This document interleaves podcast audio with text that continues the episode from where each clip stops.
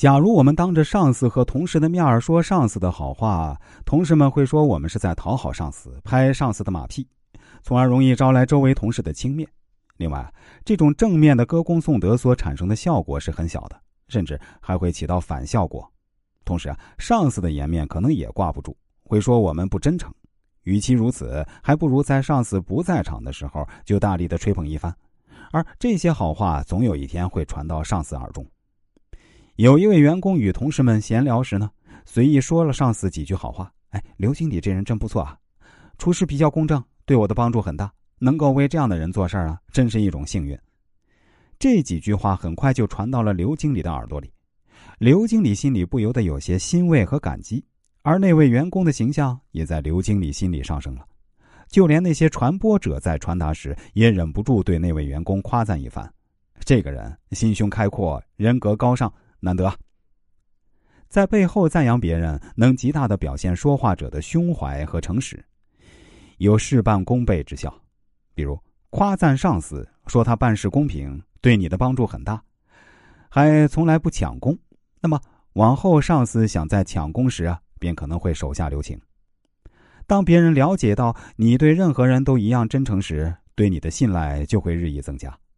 不妨说点善意的谎言。在面对病人时，谎言必不可少。在教育方面，适当的谎言也会对人产生积极的影响。美国作家欧·亨利写过一篇题目为《最后一片叶子》的短篇小说。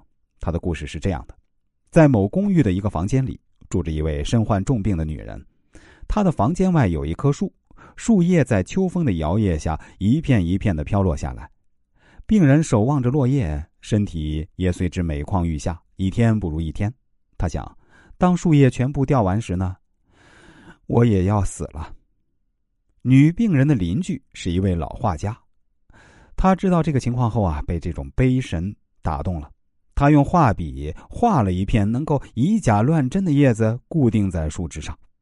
寒冷的冬天到了，只有那片叶子还孤零零、顽强的挂在高高的树枝上。那位濒临死亡的女病人守望着那一片唯一的树叶，心想：那片叶子那么的顽强，在寒风中傲立枝头，那自己的生命也不能那么脆弱。这是上帝为他留下的一片叶子，让他重新看到了生命的希望。于是他坚强的活了下来。